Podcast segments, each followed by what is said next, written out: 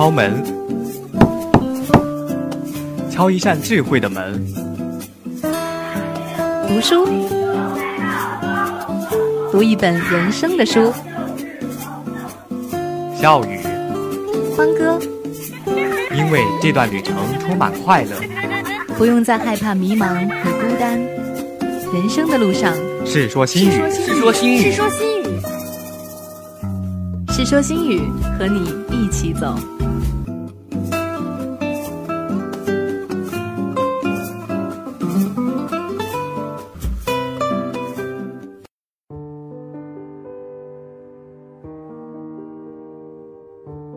家好，欢迎在每周二下午准时锁定五体之声《是说新语》，我是影师，我是巨星。转眼间呀，我们已经走到了二零一四年的倒数第二天了。那过了明天啊，我们就将走入二零一五年的大门了。那在这种辞旧迎新的时刻啊，想必有很多人都在做什么年终总结呀，反正就是各种总结。但其实呢，今年的总结是为了明年更好的发展啊。所以，那我们今天的节目就是来和大家聊一下远方，一起来进入今天的心语阅读。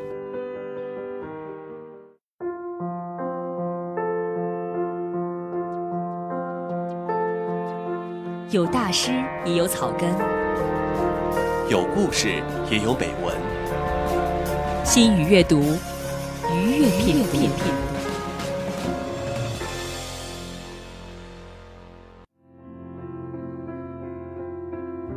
今天的心语阅读，我们跟大家分享的这篇文章叫做《眼前的苟且也正是诗和远方》。一位以男神著称的清华博士参加某节目。表示自己什么都学过，却不知道毕业以后干什么，被高晓松老师逮住了痛脚。他说：“上名校就为了找工作吗？”好生批判了一通其自以为是和眼高手低。因为踢了名校的金字招牌，正好顺便拔高了批判的意境。这世界绝不止眼前的苟且，还有诗和远方。这句话的格调很高，大概是留给观众鼓掌用的。说起来，这段节目前段时间还邀请过我，我退缩了。在网上看到这段流传甚广的视频，不禁暗道一声侥幸：一个学生都 P 成这样，作为清华老师的我上去，皮袍下的那点小要翻出来，岂不是会被骂死？好险好险，幸亏幸亏。单论这种心态，就已然苟且的可以，没什么不好承认的。我已经变成了自己从前看不上的那类人，坐在嘉宾席上跟人唱和一下诗和远方，既轻松又很显高大上，谁不喜欢呢？我过去在名校念大学，也好过这一口，几乎每天跟朋友厮混到半夜，白天蒙头大睡，看电影、看漫画，理直气壮的翘课和抄作业，嘲笑按时早起的哥们儿，瞧不起他们排队占座的谦恭，刷绩点那玩意儿好吃吗？朋友和我嬉笑怒骂说，现在这些傻子把大学过成了高四，开心的很。我们在吃宵夜的时候，穿着廉价职业装的室友刚刚下班。精疲力尽地回到寝室，累死累活不挣一分钱，何苦呢？不就是想混进大公司吗？我笑他们，小时候是被饿着了还是怎么地？为了吃口饭焦虑成这样吗？我知道有些刻薄，但我认为对这种人生态度刻薄一点是理所应当的。我参加了系里的辩论队，因为系里人数不多，对辩论这种事儿也不热衷，所以在校级比赛里也很难说有什么出众的表现。每一年都只好寄望于来年的迎新。终于有一年挖到了宝，遇到了一个新生，口才不错，逻辑清楚。我们打算发展他为主力。那时候我们只能用晚上的时间来准备比赛，熬夜是常事儿。然而第一个晚上他就提出了抗议。他说：“我每天十一点必须上床睡觉。”你可以想象我们当时的反应，我们夸张的爆笑，用各种语言羞辱他，劝他像个成熟的男人一样，而不是过乖宝宝的生活。甚至无赖的锁了门，但他不为所动，滚吧滚吧。最后我们生气了，进了北大怎么还这么功利呢？功利是我们那时最具贬义的一个词。功利的反一面是什么呢？大概就是我们这样了，熬着夜啃着烤串，大部分时间扯淡，少部分时间用来讨论一场基本没有胜算的，或者说就算侥幸胜了也没有多少好处的比赛，仿佛是这样度过的青春才算牛。牛在哪里呢？我也说不清楚。不，恰恰也许是不存在牛的地方。我们要么会输掉这场比赛，要么会输掉下一场或者下下一场比赛，要么我们最终拿了冠军，喝一顿庆功酒，然后再没有新的比赛可打。总而言之，我们会走到下一个尽头，终于无路可去。一个人早睡早起，规律学习，他会获得光明的前途；而我们彻夜的讨论，最终不会有任何回报。没错，这才是牛的地方，不为任何好处，某种程度上没有好处。这一事实解放了我们。那时的我模模糊糊地提出了这样的解释，但是我无法说服自己。假如，我是说假如，这件事一旦产生什么好处怎么办？假如这场比赛发上一笔奖金，算入学分之中，又让我们获得某种非凡的名声或者地位，或者挂钩一份高薪的工作呢？它还会如同现在一样让我们兴奋吗？它是否多为功利的另一种？我无法给出正面的回应。感觉上，如果辩论的结果就是换取某种确定的好处，我们此刻的所作所为，与那些做实习加班到深夜的室友并没有本质的分别。暗处的旁观者是否会以我们实习生的目光，带着不屑的态度看着我呢？真是不达到目标誓不罢休啊！为了赢一场比赛，讨论到这么晚，不，无法接受这样的评论。我应该会去摒弃这样的生活吧。所以问题来了，我究竟是享受辩论本身，还是仅仅只是享受特立独行那样一个身份标签呢？我苦恼地思考着这个问题，虽然没有结论，但心里的感觉多少会明晰一点，是生气，因为有人在坚持十一点睡觉的生活。可是我为什么生气呢？因为我没有得到尊重而不满吗？还是因为受到了某种威胁而害怕？现在我有了自己的家庭和孩子，不用说，我在人生的态度上产生了一种根本性的变化。在我老婆怀孕的时候，我们住在回龙观一套租来的房子里，每天地铁通勤。这时候物质生活彰显出了它的必要性。每天我陪着大肚子的老婆在车厢里颠来颠去，不得不开口请人让座。并感到一种冒犯的心虚时，就会反复的、强烈的确认着这一点。晚上，我们走过京藏高速的天桥，看着车水马龙在脚下川流不息。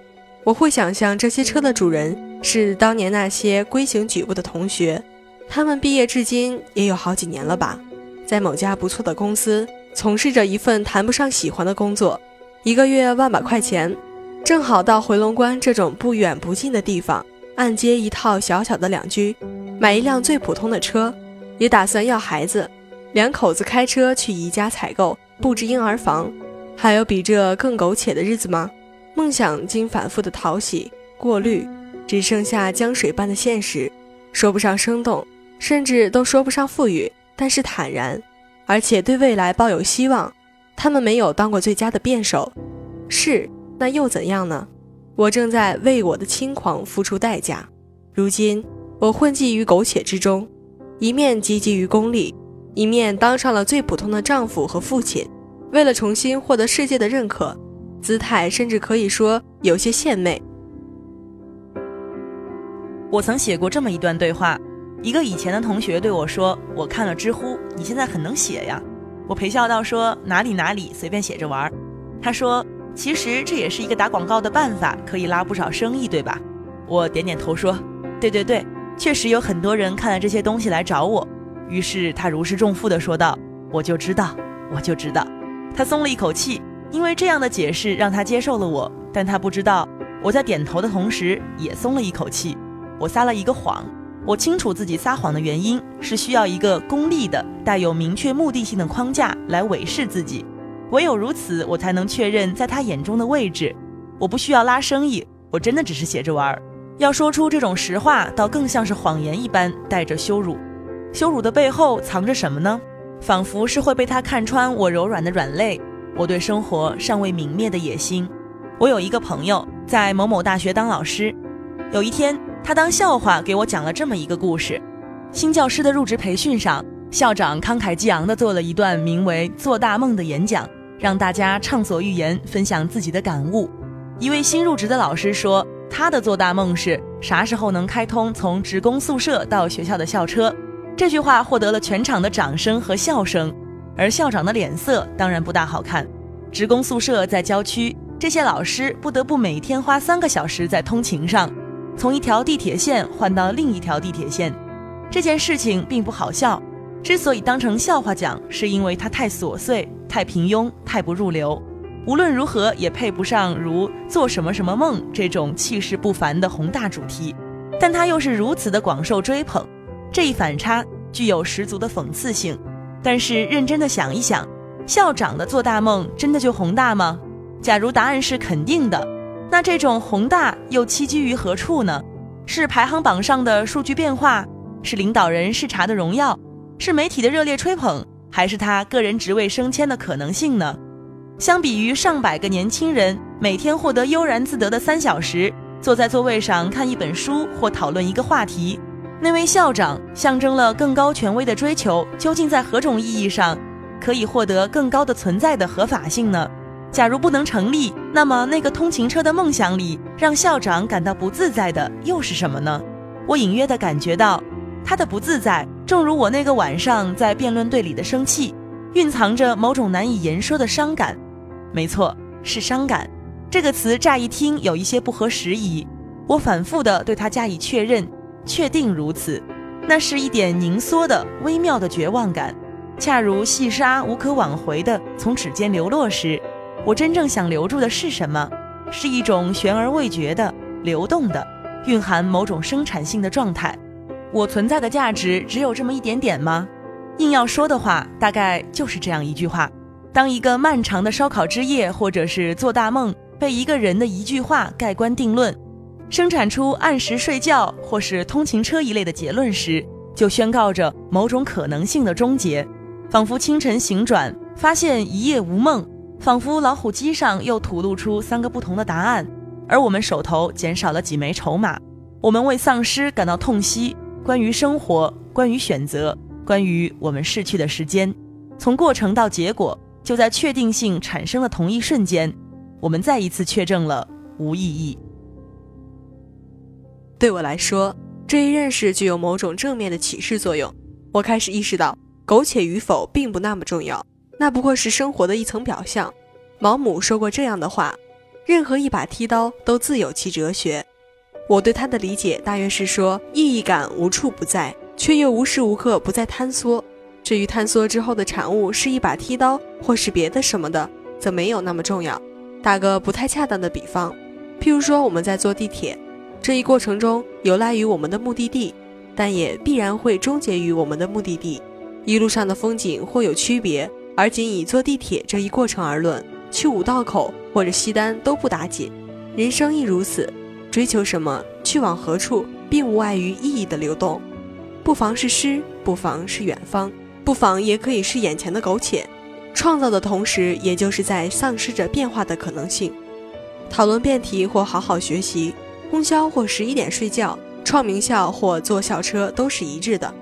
因此，挣一百块钱的意义，并不与融资上市挣一百个亿有根本的不同。人不能没有追求，但又不能只满足于追求。最近两年，我痛切地体会到这一点。仿佛正因为如此，没有回报的讨论听起来略胜于有回报的好好学习。触不可及的一百亿，比唾手可及的一百元更值得追求。而眼前的苟且，必不如远方一样诗意盎然。但人终究不能忽视眼前的。譬如，人人都要吃饭，吃饭是为了保命。但如果只是为了保命，则又与吃药有什么区别呢？孔子说：“食不厌精，脍不厌细。”这是丝毫不苟且的生活态度。但弘一法师晚年时吃窝头糙米，仍然一丝不苟地双手捧食，端敬庄严，又何尝不是令人感佩的境界？普通人的吃饭大抵不如喝酒风雅，因为后者并不存在切近的目标。然而，若为了陪酒买醉，讨客户的喜欢，只管一杯杯往嘴里倒，浇灌一颗功利之心的话，自然又沦为苟且一流。然而，若再想深一层，陪领导、陪客户烂饮的苟且者，心里也挂念着家里的娇妻幼子，拼着一醉是为他们搏一个未来。再怎样苟且的过活，心中总要有一个寄托，这寄托纵然近在咫尺，也就是他们的诗和远方。我从前在中关村买电脑，遇到一个奸商，二十出头的一个小年轻，油头滑脑，把我骗得够呛。气冲冲的回去找他算账时，撞见他跟另一个人正在厮打，眼睛都红了，见什么砸什么。众人后来死命拉住，他挣脱不得，气得呜呜直哭。你骂我就行了，你敢骂我妈？那些眼泪都是真的。他母亲发生了什么事？不知道。但就在他怒手挥拳的那一刻，这个奸商，这个小滑头，这个满嘴跑火车、不知骗了多少人的苟且之辈，他心里也有了远方。这篇议论是由清华男神而起。最后，让我们说回他，他毫无疑问是自负的，但他究竟想表达什么呢？这二十年来，我过得很牛，也很卖力，只是在炫耀吗？但他不知道该做怎样的工作，这说明他对未来寄予了格外的期待，渴望在那里取得某种特别的东西。然而，他心里知道自己恐怕难以如了愿，再怎么努力，他还能比刘强东更强吗？这二十年来，我过得很牛，也很卖力。我想，他正是我想说的事。但是我没有地方寄放自己的心，心无法确认人生具有怎样的价值。我该去哪里？这该是他没有说完的话。一个没有走出校门的年轻人，无论有着怎样张牙舞爪的自负，内心深处一定还藏着这样彷徨的疑问。可惜的是，这种彷徨被急躁的否定了。试图以一个确定性的答案来取而代之，到哪里办得到呢？生命本身即是寻找的过程，重要的不是思考，而是边走边看。如果实在找不到方向，闭着眼睛胡走一通也好，反正最终找到了什么，其实并没那么重要。无论眼前的苟且，亦或诗和远方。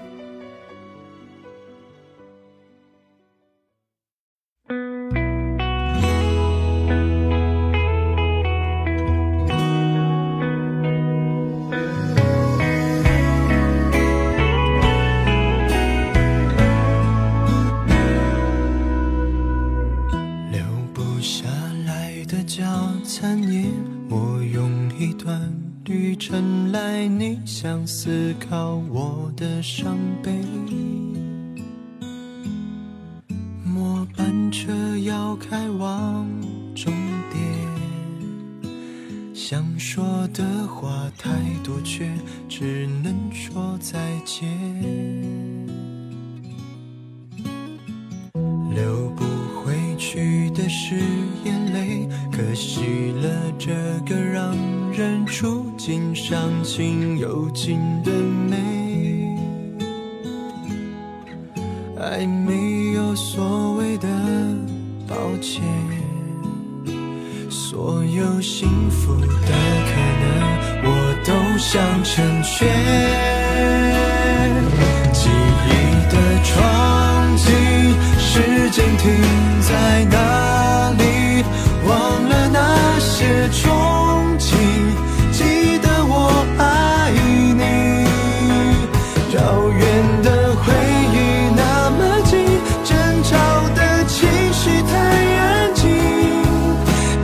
是我最舍不得的曾经。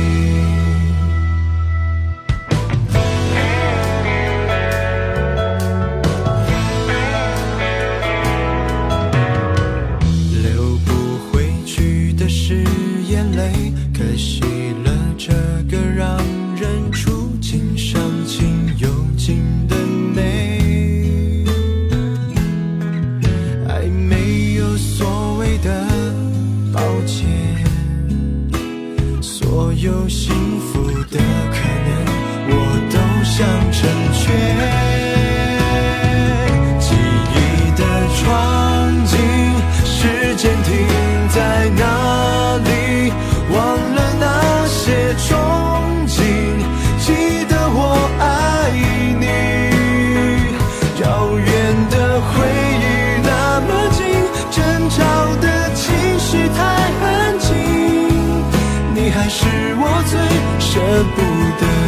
曾经。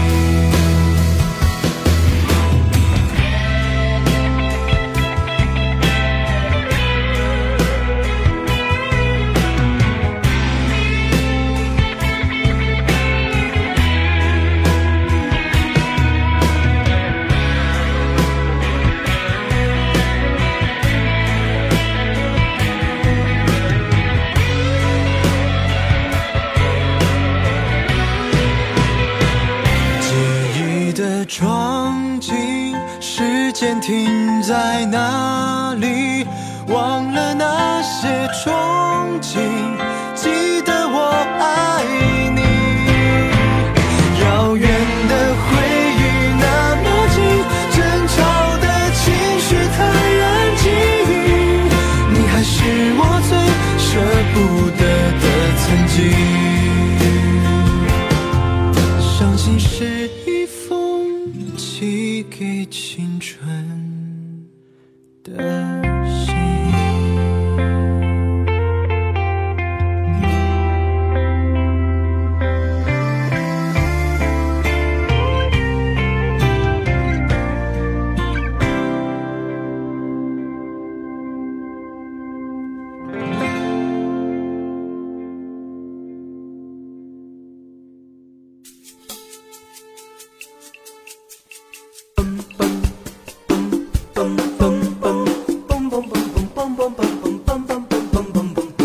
慧也可以娱乐，哲理也可以俏皮，把最热门的话题谈给你听。心语聊吧，一起来聊吧。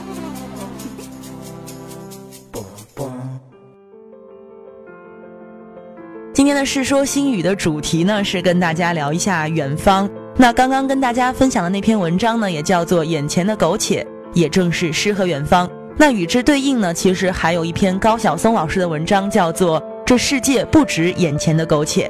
嗯，那么这篇文章呢是这样说的：妈妈领着年幼的我和妹妹，在颐和园长廊仰着头讲每幅画的意义，在每一座有对联的古老房子前面读那些抑扬顿挫的文字，在门厅回廊间让我们猜那些下马石和拴马桩的作用，从那些静止的物件开始讲述无比生动的历史。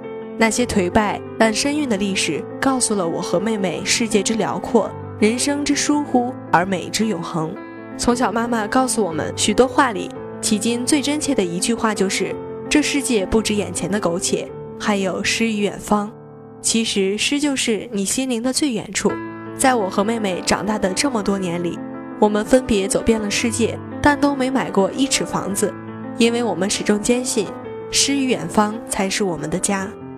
那刚刚呢，巨星是跟我们分享了一下高晓松老师的这篇文章啊。我不知道在读完这篇文章之后，巨星是如何理解他说的这句话的。这世界不止眼前的苟且，还有诗和远方。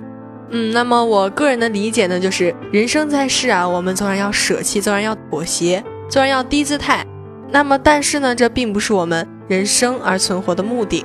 恬然优雅的生活着，拥有激情和勇气，才是我们苟且的目的。而且呢，我们要把苟且当做跳板，奔向更美好的日子。那其实呢，小松老师在他的文章中啊，也有说到，其实诗就是你心灵的最远处。也就是说，我们其实不必要被眼前这些所谓的世俗所烦恼着、所束缚着，我们应该追求我们自己的理想，或者是自己的那个远方。那么问题就来了，你相信有远方吗？对于“远方”这个词，我想每个人可能有不同的解释吧。有的人觉得它是理想，有的人觉得它就是一个未来的目的地。那作为我个人来说，我觉得远方就是我自己的理想，或者是我的人生目标的实现。那我是坚信有远方的。那么你的远方在哪里呢？我的远方可能是我梦想实现那一天吧，就是当我坐上主播台的时候，我觉得我的远方就已经基本达成了。那说了这么多，巨星有没有什么远方来跟我们分享一下呢？我觉得我和你的远方是一样的，我也是在能够做到主播的位置的时候，我的远方也就实现了。对，那那因为我们播音间里现在坐的是两个学习播音主持的女孩子，对所以可能我们的短期的远方是都是同样的目的啊，就是想要成为一名主播。那其实“远方”这个词呢，在我们看来就是自己的梦想。那梦想的实现也是需要坚持的。不知道巨星在坚持你的这种梦想的时候，身边的人是怎样看待你的坚持的呢？那我身边的就是父母吧，还是比较支持我这种坚持的。对他们就是很支持你的决定，然后也很支持你这个对未来的规划，是吗？对呀，哦，那其实我很羡慕你在这里啊，可以说，因为我爸爸妈妈其实不是很支持我学习这个专业。那我在之前也跟大家分享过，就是他们可能觉得，呃，这个专业就是工作型工作太灵活了，不是很稳定啊之类的。就总之有很多个理由来反对你的坚持，嗯就是。但是呢，我们刚刚在这个幸运阅读这个环节当中，也给大家分享了一篇文章，叫做《眼前的苟且其实也正是诗和远方》。所以说，这个文章呢，刚刚好可以说反驳了高晓松老师的那个观点啊，就是说你的远方是在未来，而不止于眼前。那可以说，我家人对我的这种反对啊，也更加坚定了我的这种理想。可以说，他们是我实现梦想、到达远方的这个过程中的一个很好的动力和鞭策啊。那我觉得，我目前的这种坚持的状态，就是像我们刚刚那个文章一样，是眼前的苟且。它同时呢，也是诗和远方，并不是远方只在未来，也在现在。我在为我的未来在努力，所以说。我这样的行为，我觉得也可以算是一种诗意吧。嗯，那么虽然说我们今天的主题呢是远方，但是呢，在过不久，也就是后天，就是我们二零一五年了。我们的《世说新语》呢，还是要不免俗套的跟大家总结一下即将过去的二零一四年。对，那其实，呃，有一句话说得好啊，叫“好的总结才能为未来更好的发展打一个坚实的基础”啊。那我们先来看一下二零一四年在我们身边发生了一些什么样的事情呢？那我们且不论啊，什么国际啊、国家呀之间在二零一四年发生了一些什么样的大事，我们先就我们身边自己的小事说起。先来问一下巨星，在二零一四年，你的这一年过得怎么样？你觉得怎样给自己这一年做一个总结呢？那么首先呢，我觉得二零一四年是一个非常神奇的一年。嗯，前半年呢，我还在高三，在埋头苦学；那么后半年呢，就步入了愉快轻松的大学生活。所以说。呃，二零一四这一年对于你来说是一个很大的转变，对，那可以用“转变”这个词啊，或者你是用刚刚的“神奇”这个词来形容自己的一年。嗯嗯，那我的二零一四年呢，可以说用一个很普通、很平庸的词来形容吧，就是平淡并且坚持。那怎么讲呢？呃，平淡呢，就是说我在大学已经是第三个年头了，那我二零一四年也是从大二跨到大三，其实也没有很大的变化。所以说，这就是一个普通的大学生的一年而已。那坚持呢，就是像我刚刚说的，我在追逐自己梦想的过程中，还是有很多人有很多反对的声音存在着。尤其是到了这个大二大三，需要面临开始有选择，你要考研啊，还是要工作啊，这种很多条路在你面前要选择的时候，你要做好自己，要坚持好自己的那个梦想是很难的。所以说这一年，我觉得也是我在不停的坚定自己决心的这个年份。那么我们总结了二零一四年，不妨来展望一下我们的二零一五年，展望一下我们的远方。嗯，那也是你二零一五年有哪些计划呢？呃，其实二零一五年对于我来说才是真正开始要做选择的一年，因为明年我就要从大三升到大四了，然后明年我要开始面临是工作还是继续在。研究生或者别的道路上继续学习的这样一个路程了，所以说可能这一年我的选择尤为的重要。但我目前给自己做的计划还是希望自己可以多读一点书，然后可以学到更多的东西吧。也希望在新的一年里可以交到更多好玩的、有意思的朋友，然后一起出去，那可以更加的扩展自己的视野或者是人脉，各种吧。反正就是希望自己在二零一五年过得开心并且充实。那我们的《世说新语》呢，到这里也要和大家说一声再见了。播音间里，影师何巨新，谢我们的导播高丽青，在这里感谢大家的收听。那在节目的最后呢，我们也要祝大家新年快乐。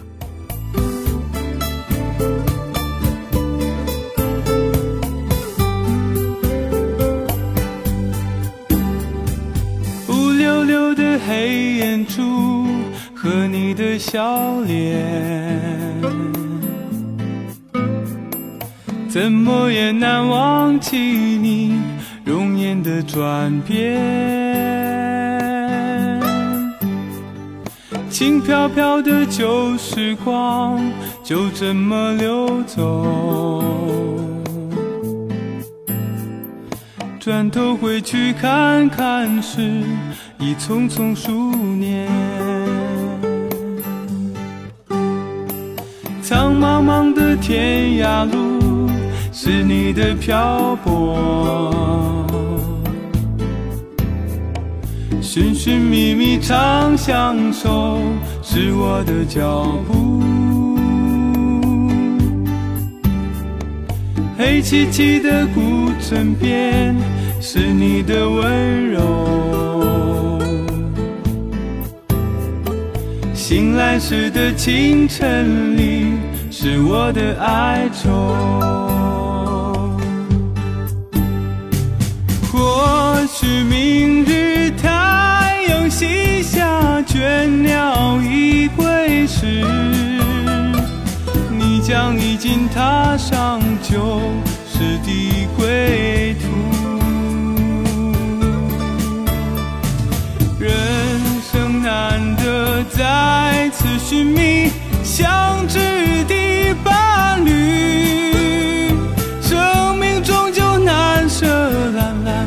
白云天。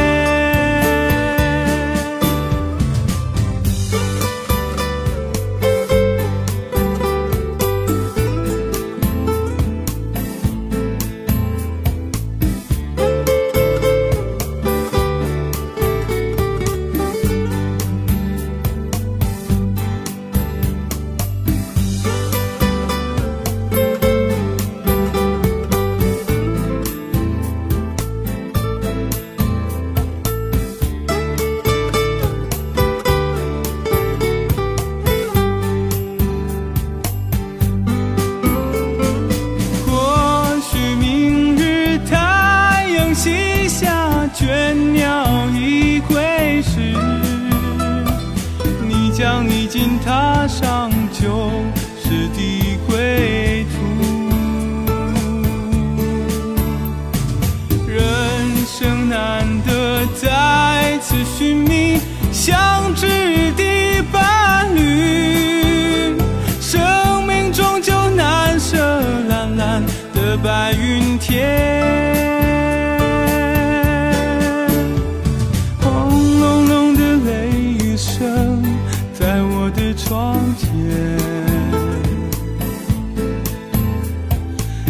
么也难忘记你离去的转变。孤单单的身影后，寂寥的心情，